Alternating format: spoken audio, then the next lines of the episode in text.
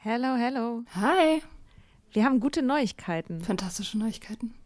Und zwar am 3. August sind wir auf dem OAMN Sommerkongress und machen da Live-Podcast in Berlin. Ja, äh, es wird total geil. Äh, Natalie wird da sein natürlich, das Ganze moderieren. Äh, wir werden da sein, Mimi Fiedler wird da sein. Ähm, es gibt Vorträge, es gibt Musik. Das wird richtig spitze. Genau. Und es gibt auch noch ein paar Tickets, aber ihr könnt auch Tickets gewinnen. Und zwar, Wenn ihr eine Mitgliedschaft abschließt auf unserem Steady-Newsletter, den wir euch natürlich auch in jeder Folge und auf Instagram und überall verlinken, müsst ihr eine Mitgliedschaft abschließen. Das ist sowieso eine gute Idee. da schreiben wir nämlich einmal die Woche sehr, sehr schlaue Dinge. Ihr könnt mit Soda Club up to date bleiben und vor allem könnt ihr dieses Projekt mit am Leben halten. Genau, ihr finanziert damit auch Ingos Arbeit und unsere Arbeit und dafür kriegt ihr tolle Texte von uns und Bonusfolgen.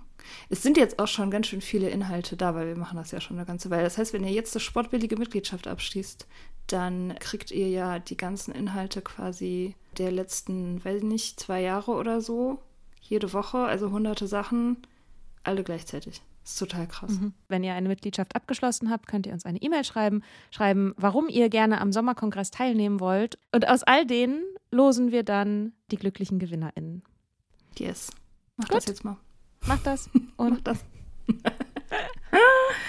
alle Links findet ihr in den Show Notes.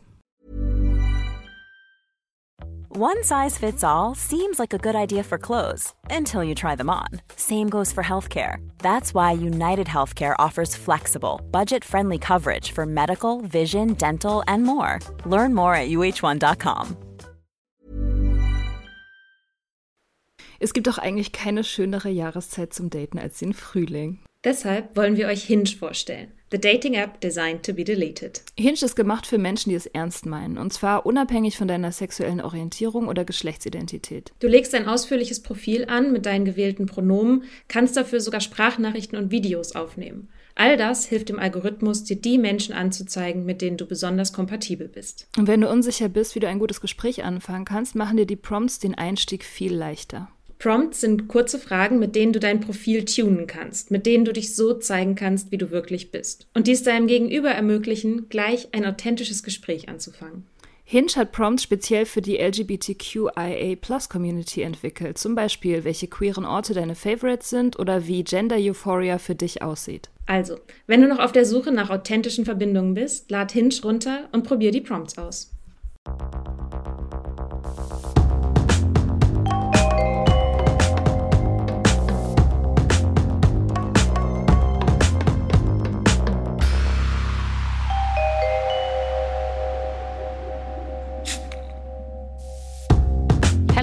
Hi, was geht ab?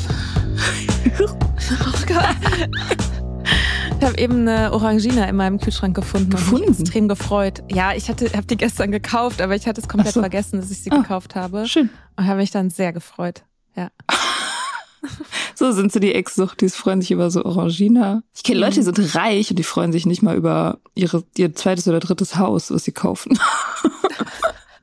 ja gut, vielleicht ein Ja, bisschen. kurz. Ich freue mich jetzt, während wir reden, einfach die ganze Zeit auf diese Orangina und wenn ich sie nachher trinke, bin ich ein kleines bisschen enttäuscht. Wahrscheinlich. Dann trink sie einfach nicht und sei für immer Ja. aufgeregt wegen der. Orangina. ja, und bei dir? Was geht ab? Ich lerne gerade zehn Fingertippen. Habe ich dir gerade schon erzählt. Also tu jetzt einfach so, als hätte ich dir das gerade noch nicht erzählt. Oh, krass. Und wie läuft? Ja, es Ist es schwierig, das alles zu überschreiben? Es ist extrem schwierig, das zu überschreiben. Es ist mega anstrengend, es ist mega frustrierend am Anfang. Also man wird, also die Lernkurve ist schon auch irgendwie okay steil und so. Aber es ist tatsächlich also wirklich verrückt, wie eingefahren man sich fühlt, so im Kopf. Also wie das alles knirscht und rattert und so. Und wie anstrengend es ist einfach. Und ich war vorher, ja, also ich mache das nicht wegen Schnelligkeit, sondern wegen Style. Ähm, ich war schnell genug, ja, mit Tippen. Ich habe es halt nur nie richtig gelernt. Style?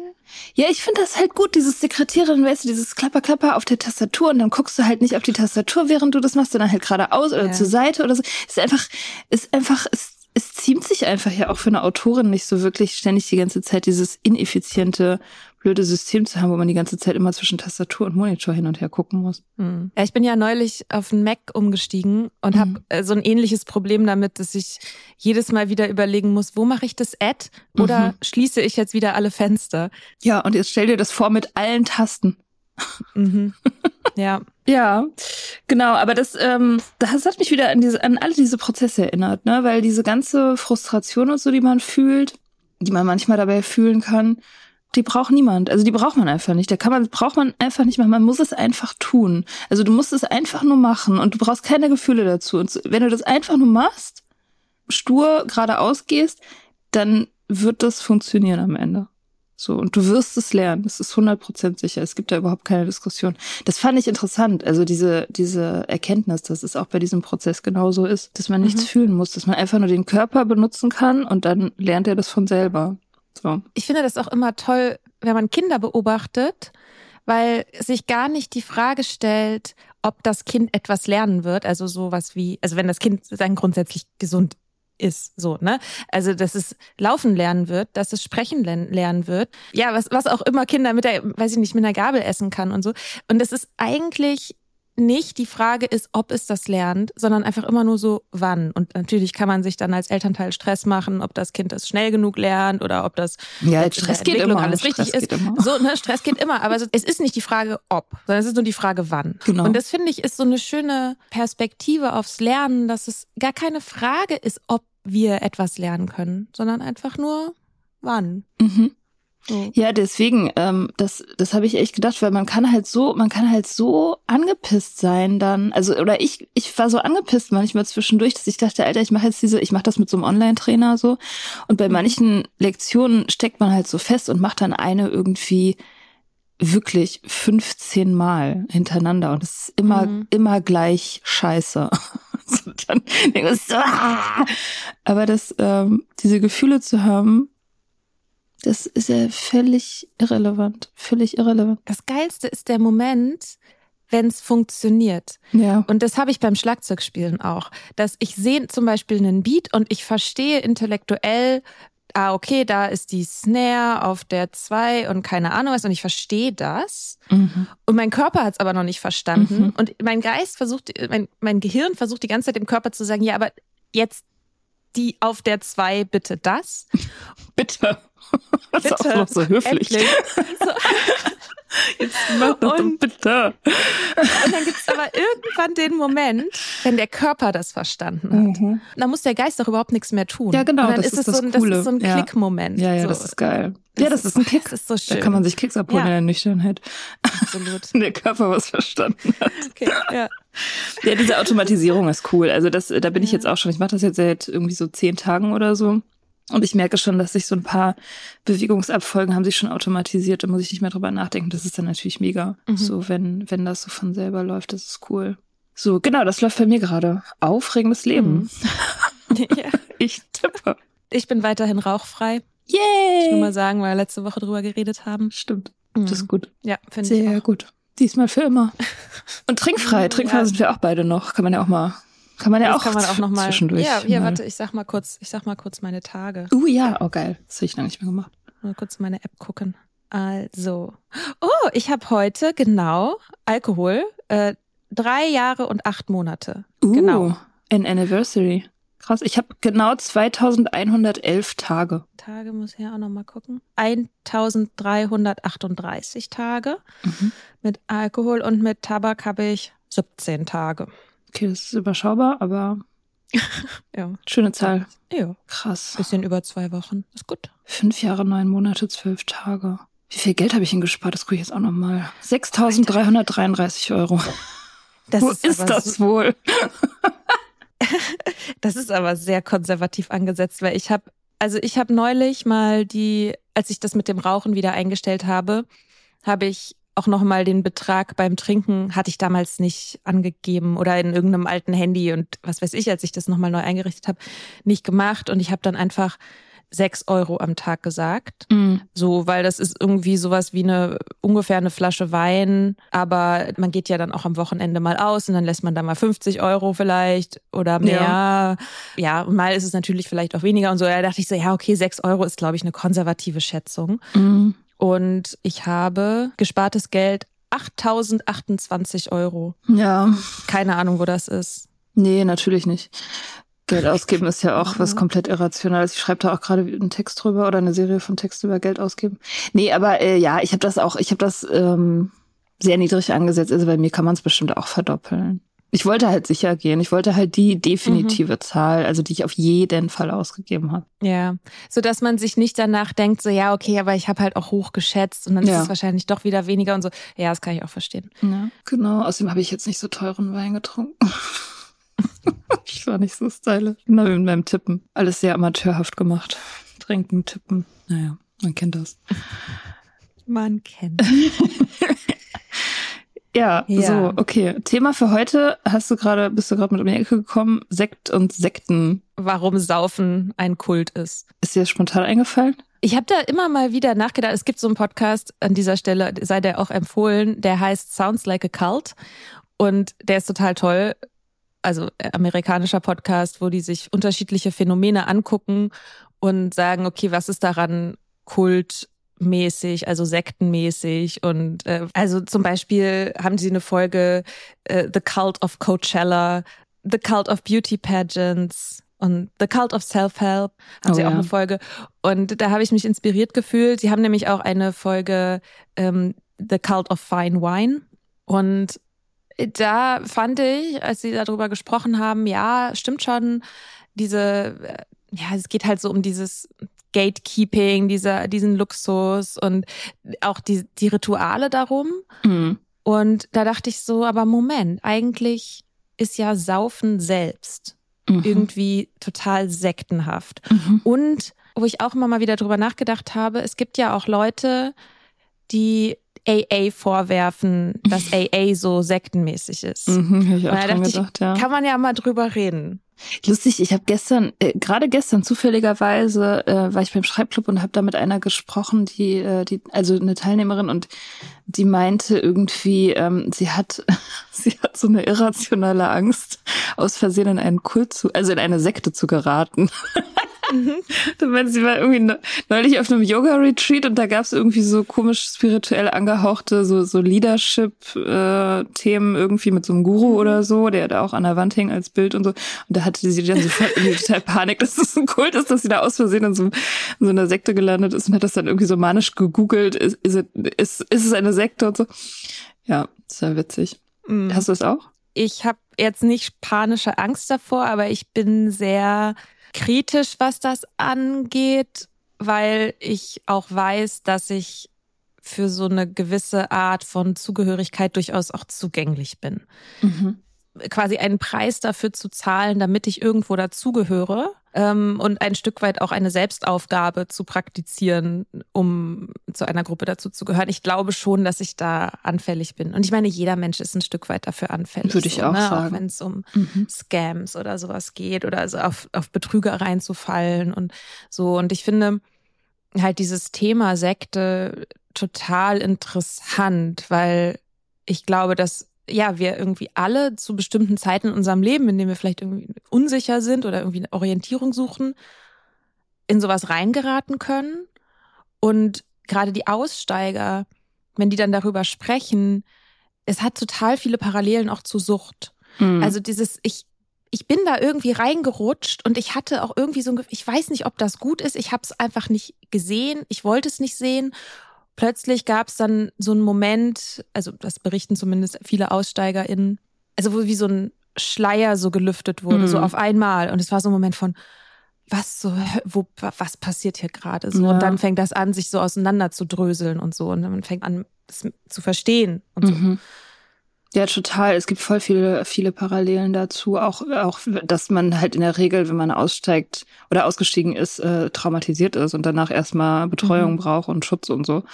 Das ist ja auch bei den meisten Leuten dann so, ähm, eben, dass das Aussteigen auch ähm, extrem schwer gemacht wird, dass man da alle möglichen negativen Gefühle hat, von Schuld bis Scham bis Angst bis, also alles, was geht, fahren die ja auf. Und auch, dass man, während man da drin ist, nicht kritisieren darf, ne? Mhm. Und nicht, also halt nicht selber denken soll, sozusagen, sondern einfach alles mhm. so mitmachen soll. Ja, das ist, äh, das ist sehr ähnlich. Ich habe mal irgendwann ein Interview gelesen mit einer Frau, die bei einer Sektenberatung gearbeitet hat, die meinte auch während Corona hatten die natürlich massiven Zulauf, also von Angehörigen, mhm. die sich mhm. Sorgen gemacht haben, dass ja. die äh, Angehörigen ins, ins Corona-Leugner-Camp abrutschen und so. Und ich habe das ja auch in meiner Familie. Also mhm. das ist ja irgendwie überall. Und die meinte halt auch, dass es so ähnlich ist mit, wie mit einer Sucht, weil die Leute sich halt isolieren. Also diese Isolierung, mhm. diese Selbstisolierung, das ist halt ein ganz starkes Symptom davon, dass man halt, dass die Leute halt mit der Außenwelt nicht mehr reden. Genau, und bei der Sucht ist es ja sowas, wo das in einem selber ein Stück weit stattfindet, um diese Sucht zu schützen. Mhm. Also die Sucht will sich selber schützen oder dieser Mechanismus in einem will sich selbst erhalten. Und bei einer Sekte ist es ja so, dass aus der Gemeinschaft heraus Leute isoliert werden. Also dass man immer weniger soziale Kontakte hat Kontakte zur Familie abbricht und so. Und auch wenn dann halt die Kritik von außen kommt, dass die Menschen halt dagegen abgeschirmt sind. Also möglichst eben keine, mhm. keine Blickwinkel von außen irgendwie zuzulassen. Ja. Und in der Hinsicht unflexibel zu werden. Und das, ähm, ja, das ist schon auch sehr ähnlich. Ja. Ja, okay. Trinken als, als Sekte. Ich hatte ja total das Gefühl, dass ich aus einer Sekte ausgestiegen bin, als ich aufgehört habe zu trinken. Also bezüglich Alkohol in unserer Gesellschaft. Inwiefern? Naja, also ich hatte ganz krass dieses Holly Whittaker-mäßige rote Pille-Feeling, dass ich irgendwie all die Jahre da mitgemacht habe und dann auf einen Schlag plötzlich sehe, wie irre das eigentlich ist, wie völlig absurd das eigentlich ist, wie unmöglich das wäre, das irgendeinem Alien zu erklären, der gerade auf der Erde landet, dass wir alle uns kollektiv mit Nervengift wegballern und das als total normal verkaufen und als etwas, was irgendwie erstrebenswert sein sollte und was geil ist und was wir alle irgendwie machen sollten, was wir unseren Kindern beibringen müssen und was irgendwie mhm. Genuss ist und so. Und ich, und ich hatte, hatte ganz intensiv dieses Gefühl, dass ich dachte so, wow, krass, krass, so, mhm. was wir da alle abziehen, so kollektiv. Ja, insofern hatte ich schon auch das Gefühl, ich bin, ich bin Aussteiger. Ja, ich meine, man kriegt ja auch das Gefühl, wenn man aussteigt, dass man nicht mehr so richtig dazugehört. Das ist ja auch die große Angst. Mhm. Das ist ja eine der Ängste, die man am allerhäufigsten hört, wenn Menschen darüber reden, dass sie sagen, ja, okay, ich merke, das tut mir nicht gut, ich würde gerne aufhören, aber ich habe zum Beispiel Angst, dass ich kein normales Leben mehr führen kann mhm. dass ich alle meine Freunde verliere. Ja. So. Natürlich ein Stück weit auch selbst gesucht, weil die Sucht sich selbst erhalten will, dass man eben vor allem auch in Kontexten ist, in denen viel getrunken wird. Aber ja, dass man dafür sozial abgestraft wird, dass man, dass man nicht mehr zur Gemeinschaft dazugehört. So, das ist eine der häufigsten Ängste. Total, ja. Ja, das ist auch eine, eine der, der häufigsten Fragen, die kommen. Ich glaube, es ist auch nochmal krasser, wenn man in Zusammenhängen ist, in denen sowieso auch schon ritualisiert getrunken wird. Das ist ja auch, Rituale sind ja auch so ein Merkmal von Religion und von Sekten.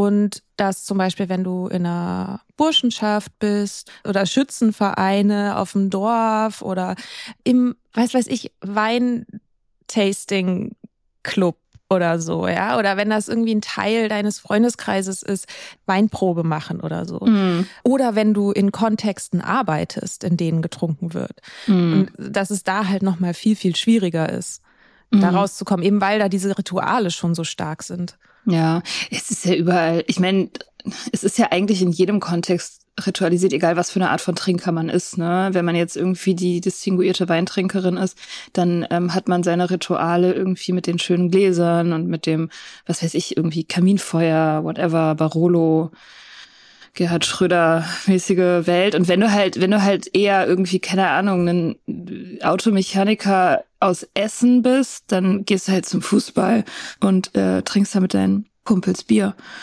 Und das mhm. ist ja genauso das, die Ritualisierung. Ich meine, wir haben ja auch kollektive Regeln für das Trinken, die jeder kennt. Das ist ja auch schon ein Ritual, ne? Dass man sagt irgendwie mhm. so, ja, äh, tagsüber nicht und abends dann schon halt ab 17 Uhr oder whatever. Oder halt immer nur in Gesellschaft. Kein Bier vor vier. Kein Bier vor vier, ja. Äh, Bier auf Wein, bla. Halt diese Sachen, das, da ist ja je, jeder kennt ja die Regeln sozusagen, die auch den Abhängigen oder die Abhängige von den Normalos ähm, abgrenzen sollen. Und auch das sind ja schon Rituale.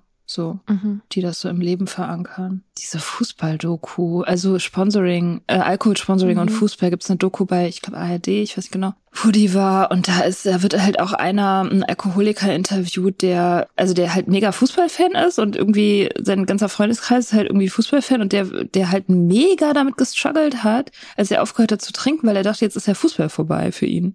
Was ja. natürlich irgendwie verrückt ist, so, aber ein das, Stück weit stimmt es ja, ja, dass ein Aspekt davon vorbei ist und ja. dass wenn er nicht sich wohlfühlt in Anwesenheit von Betrunkenen und Bier, dann wird's halt schwierig, ins Stadion zu gehen. Mhm. So. Voll. Zumindest dort zu stehen, wo er immer gestanden hat. So. Ja. Also das ist ja auch ein Merkmal bei Sekten, ist, wenn das abgestraft wird, wenn die Kritik innerhalb der Gruppe abgestraft wird. Mhm. Das hat natürlich auch ganz viel mit diesem Gefühl zu tun, dass man sozial ausgestoßen wird, wenn man aufhört, weil das Aufhören automatisch als Kritik an der Gruppe gesehen wird, ganz oft. Und auch, dass man, wenn man in der Gruppe ist, und vielleicht mal eine Pause machen will oder irgendwie denkt so, ah, ich glaube heute mal nicht oder so. Ja, dass das als Kritik aufgefasst wird und Kritik an der Sache selbst eigentlich kaum möglich ist. Mhm. Also sich hinzustellen und zu sagen, oh, ich glaube, Alkohol ist einfach keine gute Substanz mhm. und vielleicht sollten wir alle ein bisschen weniger. Mhm. Äh, sozial gesehen schwierig. Ja, voll. Also ich meine, das merkt man ja, wie, wie schwierig das politisch ist, da irgendwas gegen zu sagen. Das ist ja völlig irre. wie, wie unmöglich das ist, irgendwie öffentlich, also für den Drogenbeauftragten zum Beispiel, Herr Blinert, ähm, wie, wie man immer merkt, was das für eine Anstrengung ist, irgendwie da, da so, so ein bisschen leise, sanfte, milde Kritik zu üben an diesem ganzen kollektiven Rauscherlebnis, so weil da halt so viel Kohle drin ist. Ich meine, die, die LobbyvertreterInnen sind ja sehr, sehr auf der Hut so mhm. und sehen halt alles, alles sofort als irgendwie Angriff und überreagieren halt total. Das ist auch so ein Ding, ne? Das ist halt, das ist halt die Kritik, die darf halt gar nicht, die muss halt im Keim erstickt werden. Und wenn Kritik kommt, dann ist es halt die übelst dramatische Reaktion. Wenn du sagst so, hm, vielleicht wäre es besser, wenn irgendwie Fußballspieler nicht Bierwerbung machen, dann ist halt die Reaktion darauf von der Industrie, sie wollen uns den Fußball wegnehmen. So, und das ist ja auch schon, da denkst du dir auch, hm, ist das eine angemessen starke Reaktion auf das, was mhm. gesagt wird? So, das ist es meiner Meinung nach nicht. Ja, das ist der Punkt, dass äh, ich habe mal so eine Liste rausgesucht von der Seite infosekta.ch, wo die halt so Sektenmerkmale, die machen so Aufklärungsarbeit und ähm, haben halt so Sektenmerkmale aufgelistet. Und da ist halt auch eins dabei, Umgang mit Kritik, Kritikverbot innerhalb der Gruppe, das hatten wir, und Bekämpfung von KritikerInnen außerhalb. Das mhm. ist genau das. Mhm. Ja. Mhm. Und Natürlich auch ein anderer Punkt hier ist Informationspolitik. Selektion von Informationen bis hin zu bewusster Desinformation innerhalb der Gruppe. Und das ist auch so ein Ding. Also, dass da bewusst Desinformation betrieben wird, zum Beispiel dieses berühmte Glas Wein, was angeblich so gesund ist, weil da irgendwas drin ist, was genauso auch in Traubensaft drin ist und aber so. Oder auch dieser statistische Ausreißer, dass abstinente Menschen meistens Menschen sind, die halt schon sehr, sehr viel getrunken und geraucht haben und dann halt irgendwann aufhören müssen. Also das, und diejenigen, die komplett abstinent sind, halt schon viele andere gesundheitliche Einschränkungen haben und deswegen eben nicht trinken. Mhm. Das aber sozusagen als Beweis dafür genommen wird, dass abstinente Menschen weniger gesund sind als Menschen, die trinken. Ja, es ist krass. Was, ne? Also solche Sachen, ne, dass das halt irgendwie bewusst verdreht wird. Ja weil man sonst eingestehen müsste, dass das alles krebserregend und scheiße ist. So. Hat nicht neulich unser Gesundheitsminister sogar dieses Glas Wein propagiert? Ja. Das war ganz cool. Natalie hat den, ist ja auf den getroffen in einer Talkshow. Das Ach war, echt? Ja, ja. Das habe ich ja, gar nicht oh, Natalie, ja. Boah, das Grüße ist gehen raus. Das ist echt gut, ey. ja. ja. Ja, da war ich auch echt ganz dankbar, dass es inzwischen Menschen, wie sie in Deutschland gibt, Aussteigerinnen, die, die halt irgendwie mal sagen, ähm, nein. Ja. Ja. Ja, ja, das ist echt gut. Mhm. Ja. Ja, ich meine, die eigentlich überall, wo Kritik krass bekämpft wird, also egal worum es geht, ne, wenn du in irgendeiner Community bist oder in irgendeinem Umfeld, wo extrem auf Kritik reagiert wird, da weiß man eigentlich schon, das ist hier falsch. Weiß man eigentlich schon. Also allein dieses Merkmal ist eigentlich schon genug, um zu wissen, okay, hier sollte man nicht sein, wo, wo man keine Kritik üben darf, da weißt du, die Wahrheit, die die propagieren, ist so fragil, dass deine Kritik sie sozusagen zerstören könnte, ne? Weil wenn die Wahrheit ist, strong ist und so äh, solide und flexibel und okay und anwendbar für jeden, dann ist eine Kritik nicht schlimm, dann ist Kritik nicht beängstigend so. Ich glaube, dass aber auch nicht nur, dass die krasse Abwehr auf Kritik das Problem ist, sondern ganz häufig ja auch Kritik dann wieder gegen einen verwendet wird. Also die wird sozusagen aufgenommen und in die Ideologie eingebaut und wieder zu dir zurückgegeben. Ja. Und das ist auch tatsächlich ein Punkt, den ich bei AA ein Stück weit, also äh, unter Umständen in manchen Gruppen hm, kritisieren würde, ist, dass wenn ich Kritik an dem System übe, dann ist das wieder mein Ego, das ja. sich hier meldet. Stimmt. Und das funktioniert nur, wenn ich mein Ego abgebe. Ich meine, aber ein Stück weit ist es ja auch so dieser Mechanismus mit dem Trinken. Wenn ich sage, das ist ein Problem mit dem Trinken, eben dieses Stigma genau dazu führt, dass Kritik an der Sache gegen einen verwendet werden kann. Mhm. Zu, der, zu der Ideologie gehört, du sollst maßvoll genießen können, was auch immer das bedeutet. Verantwortungsvoll. Verantwortungsvoll, stimmt, Genuss, ja, Genuss und Verantwortung, bla bla bla. Und wenn du sagst, ja, das aber, das ist aber ein Gift und das ist ein Problem, dann heißt es ja, aber dann kannst du wohl einfach nicht maßvoll genießen. Ja. So. Und dann ist es sozusagen wieder dein persönliches eigenes Problem. Und du müsstest jetzt eigentlich in der Idee, müsstest jetzt daran arbeiten, wieder zur Gruppe zurückzukommen. Mhm. Und insofern ist das, glaube ich, auch so ein ähnlicher Effekt. Also Kritik wird an dich zurückgegeben. Genau, und dir wird dann unterstellt, du bist ja nur neidisch, weil du ja eigentlich in Wirklichkeit willst du ja trinken. Ich finde, das ist ja eigentlich in Wirklichkeit richtig super und bist sauer, dass du es nicht machen darfst. So. Stimmt, dann wenn du, wenn man ausgestiegen ist. Ja, oder das, genau, oder man ist halt irgendwie so eine verklemmte Spaßbremse, die jetzt allen anderen erzählen will, wie sie zu leben haben. Was in mhm. meinem Fall absolut stimmt. Ja, bei mir auch. hey, obwohl ja. es ist ein bisschen milder geworden. Ich äh, merke das nicht mehr so doll. Ja, AA, ja, weiß ich nicht. Also ich habe ja AA nie als ähm, nie als die Sekte wahrgenommen, die es, die es vielleicht an manchen Stellen ist oder sein könnte. Ich weiß nicht, in den äh, amerikanischen, vielleicht im amerikanischen Raum oder in Großbritannien oder so, weiß ich nicht. Da ist es vielleicht tatsächlich noch mal fundamentalistischer, auch auch deswegen wahrscheinlich, weil dort Religion in, an vielen Orten eine viel größere Rolle spielt und das dann so vermischt ist. Mhm. Also ich hatte mal einen amerikanischen Mitbewohner, der, der kam aus St. Louis, aus dem Mittleren Westen und der, der hatte tatsächlich in seiner Kindheit und Jugend ganz andere Religionserfahrungen, als man die so in Deutschland, in Westdeutschland gesammelt hat, so. Oder Ostdeutschland auch. Wo das Ganze irgendwie viel dogmatischer und, und viel, viel mittelalterlicher betrieben wird. Irgendwie so mit, weiß ich nicht, Sex vor der Ehe und er hat mir zum Beispiel erzählt, dass seine Mutter irgendwie eine Woche lang geweint hat, als, als er ihr gesagt hat, dass er nicht an Gott glaubt. Also so Zeug.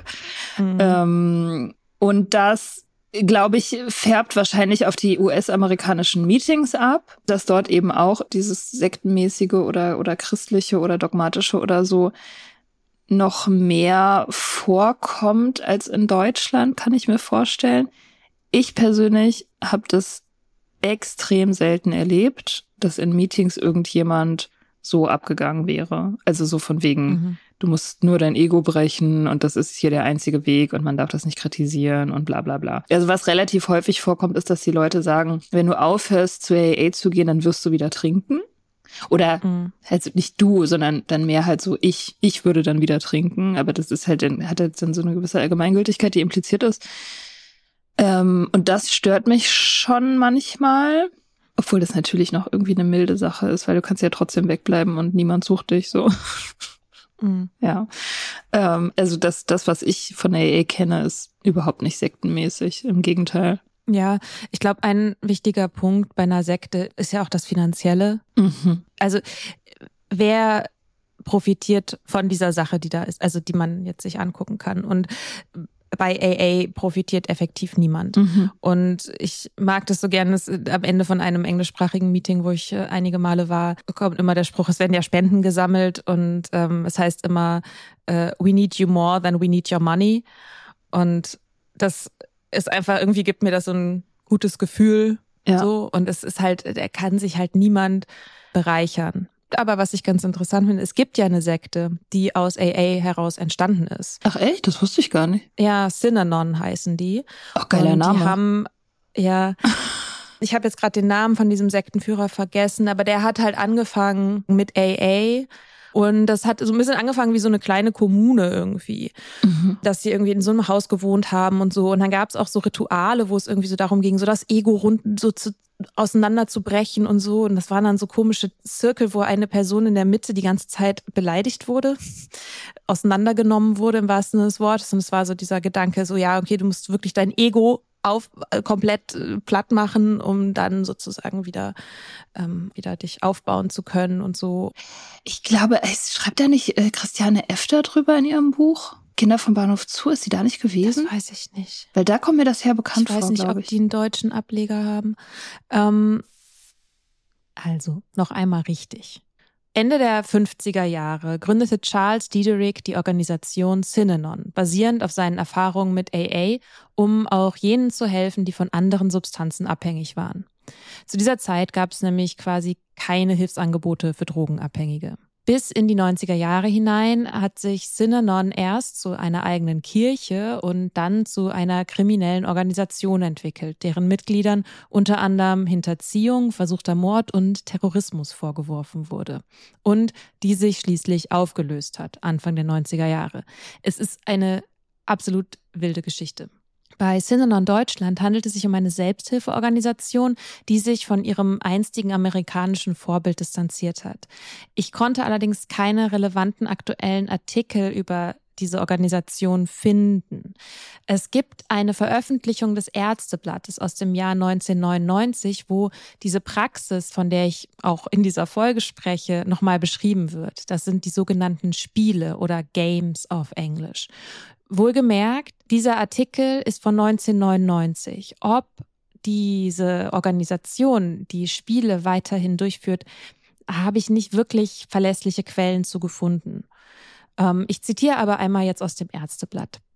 Eine Therapie im eigentlichen Sinne findet bei Synanon nicht statt. An ihre Stelle tritt das sogenannte Synanon-Spiel, eine e- mehrmals wöchentlich stattfindende Gruppensitzung mit Open End. Den Mitgliedern, die im Alltag zu höflichen und aggressionsfreiem Umgang miteinander verpflichtet sind, soll das Spiel zur Kanalisierung ihrer aufgestauten Emotionen dienen, so die Idee. Unter Wegfall der sonst bestehenden Hierarchiegrenzen dürfen sie hemmungslos kritisieren und beschimpfen. Nicht alle kommen damit gut zurecht. Manchmal zerfetzen die Mitglieder einen wie Wölfe ihre Beute, berichtet ein ehemaliges Mitglied. Dr. Peter Bühringer vom Münchner Institut für Therapieforschung steht dem Spiel sehr kritisch gegenüber.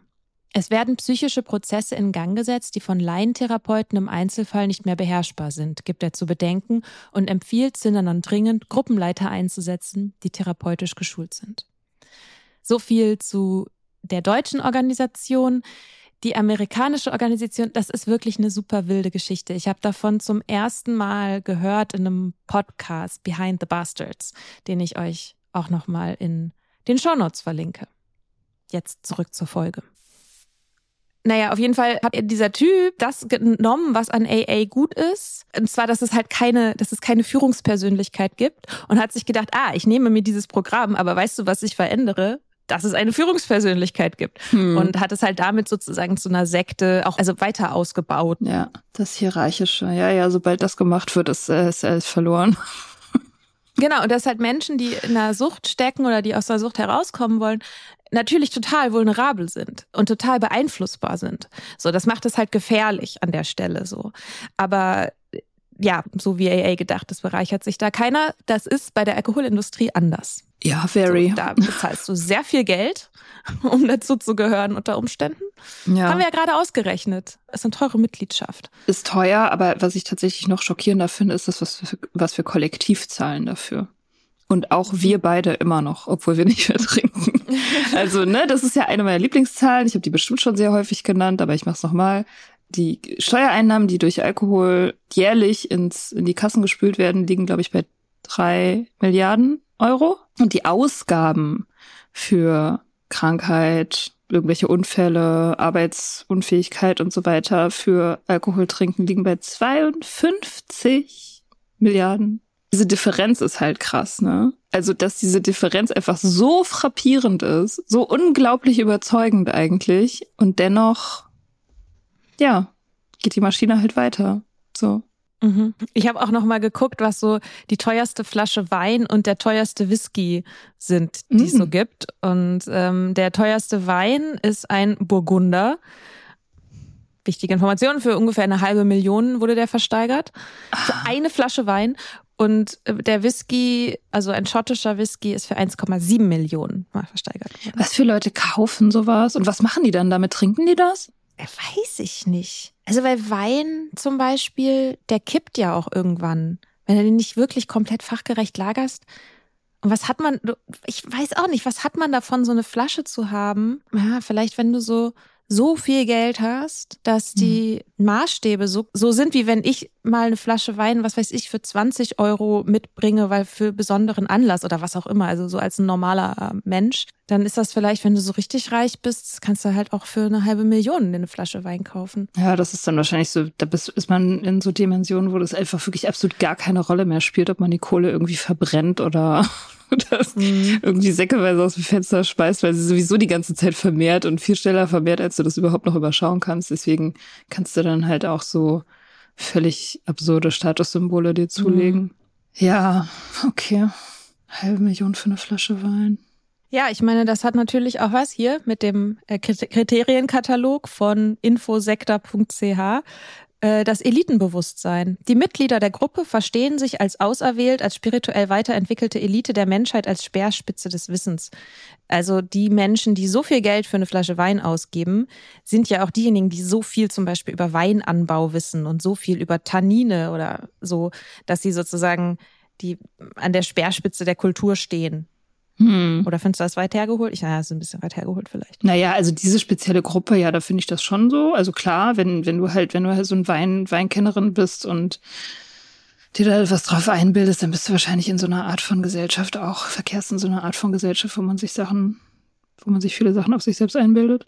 Das trifft jetzt wahrscheinlich nicht auf die Mehrzahl der trinkenden Menschen zu. Die meisten trinken ja irgendwie halt, also weiß ich nicht, normal, also normalisiert, weiß schon halt nicht so teuer, sondern eher so alltäglich eben.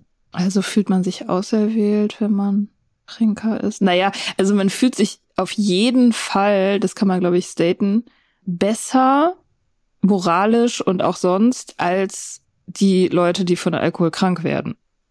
Das kann man, glaube ich, mhm. schon sagen. Also, dass man sich sehr abgrenzt, dass man sich für was Besseres hält als den gemeinen Alkoholkranken, den gemeinen Säufer, der unten vorm Spedi sitzt oder so. Ja, das schon.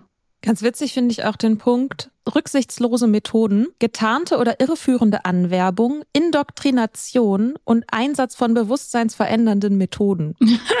ich meine, das Trinken an sich ist ja schon eine bewusstseinsverändernde Methode. Mhm. Ja, auch diese getarnte und irreführende Anwerbung finde ich irgendwie einen ganz witzigen Aspekt, weil wenn ich mir überlege, so wie die meisten Leute anfangen zu trinken, dann ist das ohne Risikobewusstsein, mhm. Mm, irgendwie um dazuzugehören, eben weil man sich irgendwas davon erhofft. Also es, am Anfang geht es gar nicht um den Alkohol, so, sondern ja. es geht um das, was der für einen, also was der symbolisiert. Mhm. Voll. Ja, ja. Freiheit, Spaß, Sexiness, äh, Gemeinschaft. Ja, all diese Sachen. Aber ich meine, das ist, das ist ja nicht, das kommt ja nicht in erster Linie oder die kommt ja nicht nur von, von Peers sozusagen, von Leuten, die, die, mit denen du Kontakt hast, sondern eben so funktioniert ja Werbung auch für Alkohol.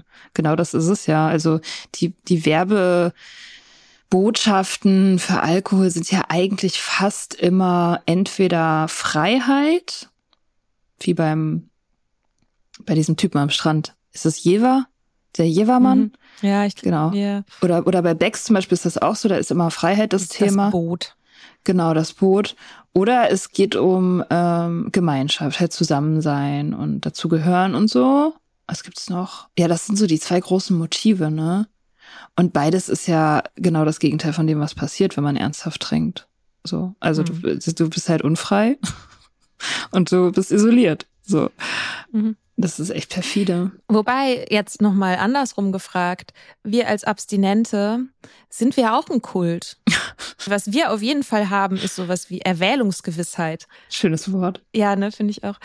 Wir, wir sind sozusagen, we are the luckiest. Wir sind die Auserwählten. Wir sind diejenigen, die es geschafft haben, denen der Schleier gelüftet wurde. Wir sind diejenigen, die es verstanden haben. Und eigentlich sind wir auch der Meinung, dass es allen besser gehen würde, wenn sie es genauso tun würden wie wir. Ja, das stimmt. Das ist tatsächlich so. Also wir sind auch eine Sekte.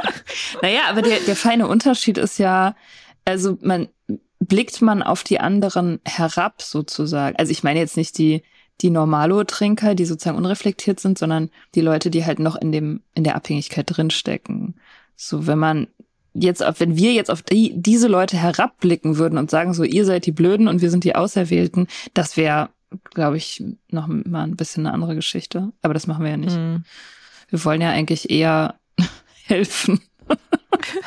wollen doch nur helfen. Ja, aber sehr viele Sekten entstehen aus dem Selbsthilfegedanken heraus oder sind aus dem Selbsthilfegedanken heraus entstanden. Ne? Mhm. Das ist auch hier so ein Punkt. Exzessives Praktizieren von Entspannungs- Techniken, was ich total witzig finde als Ausdruck exzessives Praktizieren von Entspannung.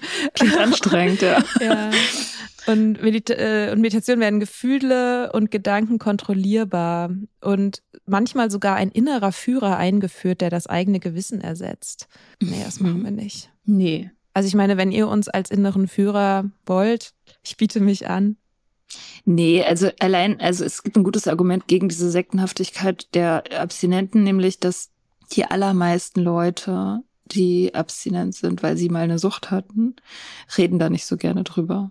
Und eigentlich, wenn man jetzt in einer Sekte ist, dann will man ja möglichst viele Leute bekehren und redet deswegen ständig davon. Man will ja die Leute auf seine Seite ziehen und das machen ja die Abstinenten eigentlich nicht. Also ich meine, gut, wir machen das jetzt, wir reden relativ viel, ja, aber die allermeisten Leute halten das ja lieber ähm, unterm Deckel so mhm. und gehen damit nicht hausieren und wollen nicht auffallen. Ich weiß nicht, meinst du, wir könnten so eine, wir könnten so Guru-mäßig so eine Sekte gründen? Meinst du, das würden wir schaffen? Mm. Wenn wir da so richtig, wenn wir das so richtig wollten, dass wir so, so eine Gemeinschaft gründen und dann anfangen, so Leute zu manipulieren und. Weiß nicht, ich habe mich schon oft gefragt, ob ich das Zeug hätte zum Guru. Ja, ich nämlich auch. also in Bezug auf mich selber. ähm, aber also ich meine, ich, ich habe halt eine ne extreme Abneigung gegen so, naja, gegen sowas halt. Also ich finde das, ich finde das mhm. wirklich ganz, ganz doll abschreckend und unsexy. Ähm, so Kritik, so, du darfst nicht kritisieren und du musst hier, hier hinterherlaufen, ohne Fragen zu stellen und so. Also dieses ganze autoritäre Ding, das, das, das schreckt mich so doll ab. Also, dass ich glaube, ich, ich wäre da wahrscheinlich irgendwie intellektuell fähig zu, zu dieser, zu diesem Maß an Manipulation. Ob ich das nötige Charisma habe, müssen andere beurteilen.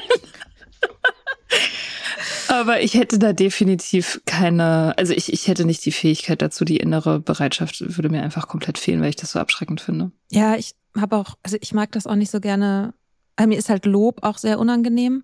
Ja, das Und stimmt. Das bei mir so auch. eine, wenn, also natürlich bedeutet mir das was, wenn Menschen zu mir sagen, dass, dass ich irgendwie positiv was beigetragen habe zu ihrem Leben. So, da, natürlich bedeutet mir das was. Aber es ist auch jedes Mal so, dass ich denke so, Okay, cool.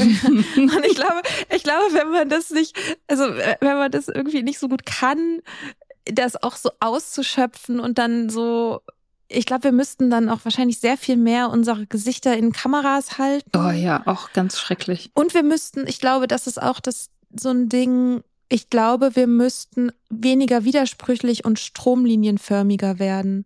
Also so, wenn wir so eine eine klare Botschaft hätten, so und so wird man zum Beispiel abstinent.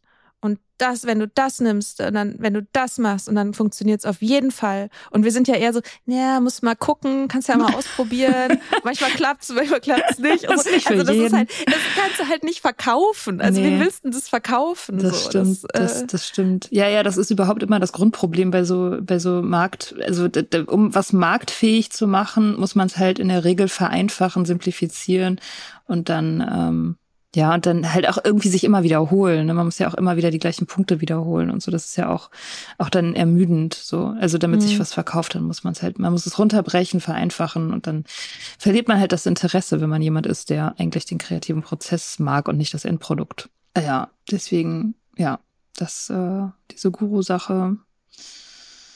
Nee, Nee. Aber ich, also, ja, ich denke manchmal aber schon so, ich würde voll gerne einfach so auf La Gomera in so wallenden Gewändern auf irgendeinem Stein sitzen und Leute geben mir Geld einfach nur dafür, dass sie in meiner Präsenz sein dürfen. Wirklich? Finde ich voll geil. Also ich auf einem Stein sitzen, Strand und Kleinklamotten, okay, das unterschreibe ich alles, aber dass Leute in meiner Präsenz sein wollen, das wäre mir eher unangenehm. Ja, da ist auch irgendwie wieder was dran, ja. Ich dachte nur so, also für was geben Leute, also okay, Leute, die mir dann einfach so Geld geben. Ja, die können dir einfach was überweisen, ohne dass sie bei dir sind. Ja, es Fern, ich mache jetzt Fernheilung. Also wenn ihr mir einfach irgendwie ein Huni PayPal, dann mache ich so äh, positive Gedanken, Energieübertragung zu euch. Funktioniert auf jeden Fall überhaupt nicht.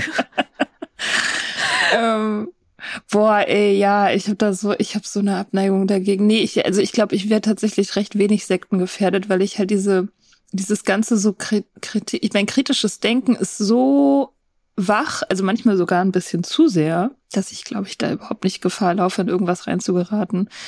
Ich, ich, war, ich war mal bei so einem Coach. Habe ich das mal erzählt? Wie ich mal bei so einem, ich weiß nicht, ob das, ich glaube, es war ein Karrierecoach oder das war so ein richtiges Klischee von so einem Coach. Das war so ein Typ, den kannte ich früher. Da war ich irgendwie so Mitte 20, habe ich noch studiert. Und es war so ein Typ aus dem Freundeskreis, der war zu dem Zeitpunkt so Anfang 40 und war früher Werber gewesen. Natürlich. Also das die, die ganze Geschichte von dem Typ war totales Klischee. Erst Werber gewesen, mega erfolgreich, super viel Kokain, Burnout. Burnout, Sabbatical, auf irgendeiner mhm. Insel, ein Buch geschrieben, Leinenschal, mhm. weiße Leinenhose, Spiritualität, zurückgekommen, Life Coach geworden. So. Mhm. Und äh, in diesem Stadium habe ich ihn halt getroffen und der hat gerade seine Life-Coach-Prüfung oder irgendwas gemacht, sich darauf vorbereiten müssen und brauchte halt so Versuchskaninchen für diese Coaching-Gespräche, die er halt aufgenommen hat und dann äh, irgendwie da vorzeigen musste in seiner Schule und so. Und dann hat er halt mich gefragt und dann hat er halt mich gecoacht und halt dann so angefangen mit, also wie gesagt, ich habe studiert, ne? Ich habe Grafikdesign studiert zu dem Zeitpunkt und in der Bar gearbeitet. Und er hat mich äh, gefragt, so, ja, wie ist denn das mit der Karriere? Und es ging irgendwie um Job wie viel willst du denn verdienen? Und dann habe ich halt irgendeine Zahl gesagt, die mir realistisch erschien, so, was man halt so verdient als Illustrator, vielleicht irgendwie so wenn ich glücklich bin, so 2000 netto oder sowas. Und er meinte, der ist ja viel zu wenig. Du musst halt auf 10.000 gehen. 10.000 im Monat netto. Und ich so. Du musst das manifestieren. Genau, ja. Und so ging das dann los. Und, und ich meinte so, das ist aber unrealistisch. Irgendwie, weißt du, was ein Illustrator, nein, Realismus, das ist alles nur dein eigener Kopf, dein eigenes Mindset und so. Du musst einfach nur, mhm. und dieser Shit halt. Und dann habe ich halt angefangen, mich mit dem zu streiten und mit dem rumzudiskutieren und fand das alles mega abtörend, auch damals schon.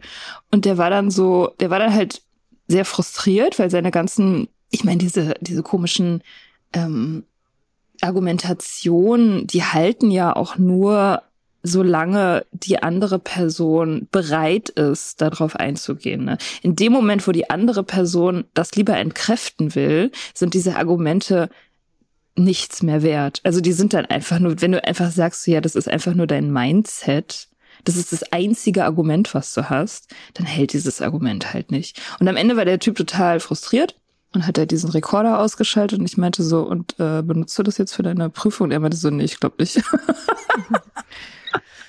ich finde das immer so schade zu hören, wenn halt diese, das ist ja eigentlich, ist, ist nicht so, wie ich Coaching verstehen würde, weil Klar. Das, was du erzählst, das klingt halt eher nach Motivational Speaker und zwar nach einem schlechten. Und das ist irgendwie sowas, wo sich das halt momentan auch so krass überschneidet, dass sehr viele Leute, die sich Coach nennen, eigentlich MotivationssprecherInnen sind, so, die halt mhm. halt Leuten gerne sagen wollen, wie sie etwas zu tun haben.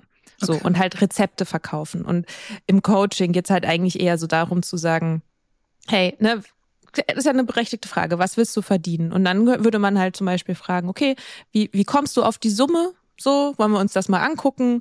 Ähm, und dann würde man gucken, gibt es denn da irgendwie Glaubenssätze bei dir, wo du, wo man sagen würde, kann man sich mal anschauen? bist du damit zufrieden? Also, weißt du, so. Also halt Ja. irgendwie eine Perspektive für jemanden zu entwickeln mit der Person gemeinsam Ja. und eben halt nicht die Antworten zu geben, die vermeintlich für alle richtig sind. Und das ist sowas, das dieses, ah, ich weiß auch nicht, dieses komische Laura Mal Seiler äh, Phänomen, also dieses sich hinzustellen und sozusagen mit diesem Argument, du kannst alles schaffen, was du nur willst. Mhm. Und wenn du das nicht schaffst, dann ist es wieder nur dein Mindset. Mhm.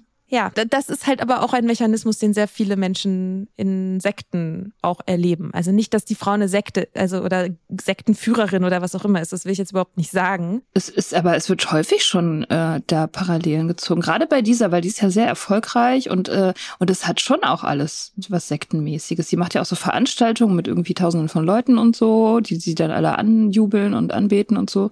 Also das ist schon alles sehr doll sektenmäßig. Das kann man Ja. schon schon mal feststellen. So. Ich meine, es ist ja auch so ein bisschen ähnlich wie The Holistic Psychologist auf Instagram, ähm, die ja auch diese Self-Healer-Community hat. Da ist auch wieder der Aspekt von Erwählungsgewissheit.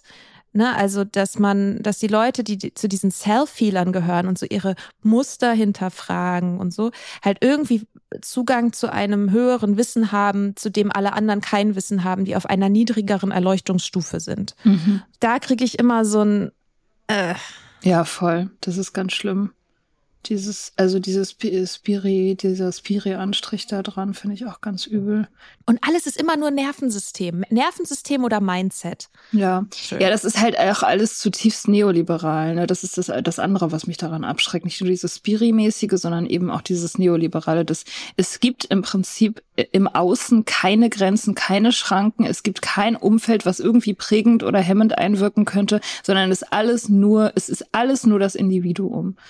Und Mhm. wenn du versagst, wenn du scheiterst, wenn du abhängig wirst, wenn du verzweifelt bist, wenn du depressiv bist, wenn du arm bist oder unterprivilegiert, das ist alles nicht irgendwie politischen Systemen oder, oder gesellschaftlichen Einschränkungen anzulasten, sondern allein dir selbst. Du Mhm. bist alleine verantwortlich so für dein Glück und Unglück. Und das ist natürlich auch eine super Methode, um äh, bestehende kapitalistische Machtsysteme aufrechtzuerhalten, die Menschen Ja. ausbeuten. Sehr dumm. Und das ist, finde ich, so ein Punkt, der bei AA so schön ist und so wichtig ist. Und ich glaube aber für einige Leute auch dann wiederum abschreckend, dass es halt, es geht um Demut und es geht um Service. Mhm. Also um, wie sagt man das auf Deutsch? ähm, Dienst. Dienst. Dienste, ja. Also Dienst an der Gemeinschaft. Mhm. Natürlich geht es auch darum, sich selbst irgendwie zu stärken und jetzt nicht völlig in die Selbstaufgabe zu gehen, sondern natürlich ist das wichtig, dass man, dass man selber stark ist und sich um sich kümmert, aber das ist halt, dass man halt da nicht stehen bleibt, sondern dass man den nächsten Schritt geht und versucht, das dann weiterzugeben. So. Mhm. Und das ist halt sowas, was auch bei ganz vielen von diesen Spiri-Guru-Geschichten irgendwie so wegfällt. Also das ist halt nicht, es geht um die eigene Erleuchtung und um das eigene Higher Self und darum für sich selber irgendwie, man ist selbst der wichtigste Mensch im Zentrum des eigenen Lebens und so. Und dass aber dieser Aspekt dann, das dann weiterzutragen, irgendwie wegfällt. Mhm. Ja, stimmt. Ja. Also ich glaube, wir hätten, wir hätten schon das Zeug dazu, SektenführerInnen zu werden. Ja. Aber ich glaube, wir machen das wahrscheinlich nicht.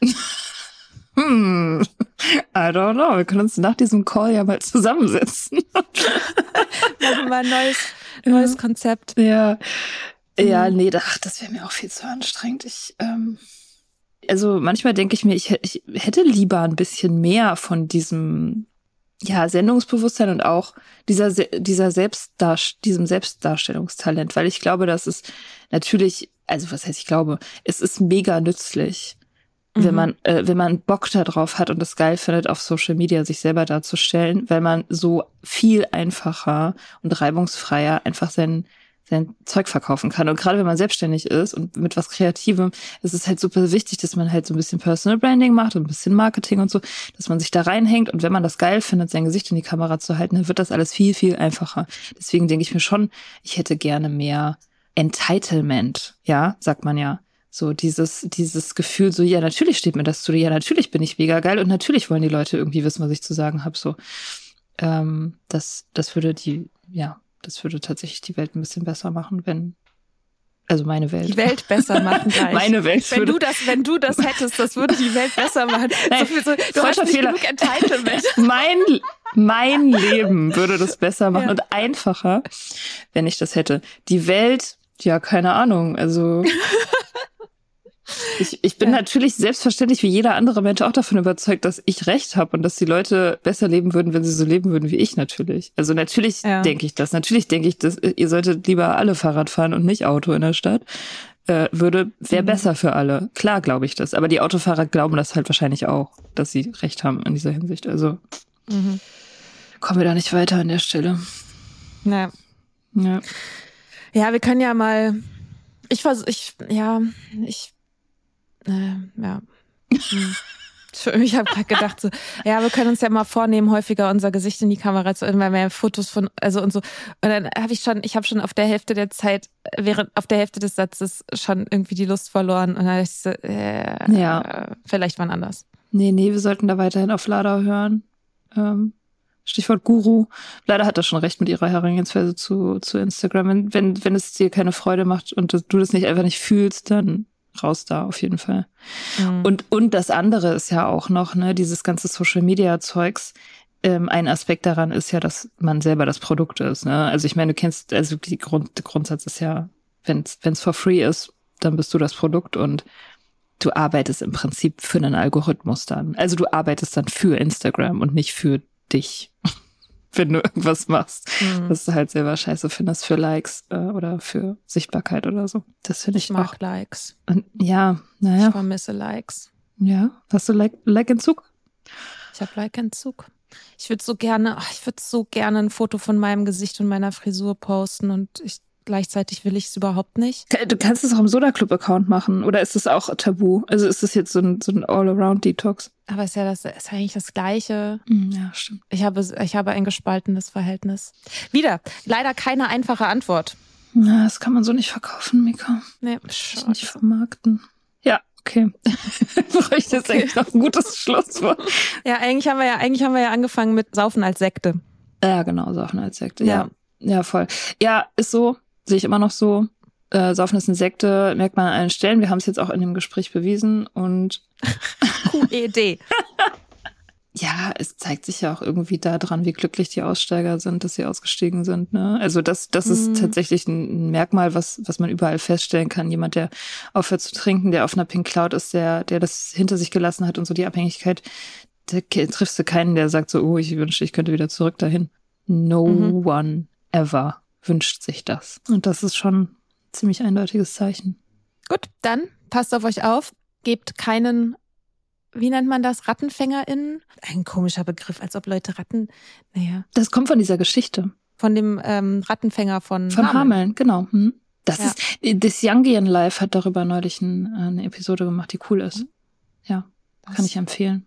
Das heißt Mhm. allerdings nicht Rattenfänger auf Englisch, sondern irgendwie anders. Ich kannte das Wort nicht. Ja, ist eine ziemlich düstere Geschichte, by the way. Der kommt und, und will die Ratten, also holt die Ratten raus, dann weigert sich das Dorf, ihn zu bezahlen und dann kommt er wieder und holt die Holt ihr Kinder. Die Kinder. Ja. Ja, ja. Also bezahlt irgendwie eure Coaches, ähm, aber achtet darauf, dass sie ähm, sich ethischen Standards verpflichtet fühlen und euch keine einfache Lösung für alles anbieten, sondern individuell mit euch schauen, was ihr braucht. Genau.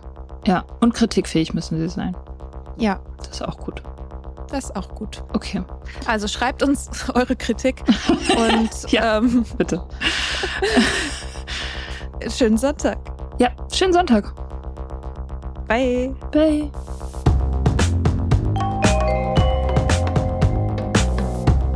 Wir hoffen, dir hat diese Folge gefallen. Wenn du mit Soda Club up to date bleiben willst, dann kannst du das auf sodaclub.com. Dort findest du nicht nur alle Podcast-Folgen, sondern auch das Soda Mag, Magazin für Unabhängigkeit. Wenn du Steady-Mitglied wirst, kannst du unsere Arbeit unterstützen und bekommst noch dazu unseren Newsletter voller geiler Bonusinhalte. Schreib uns für Feedback, Fragen und Themenvorschläge. Wir lesen alles. Und wenn du uns Sternchen bei Apple Podcasts und Herzchen bei Instagram gibst, dann lieben wir dich für immer. Bis bald auf sodaclub.com.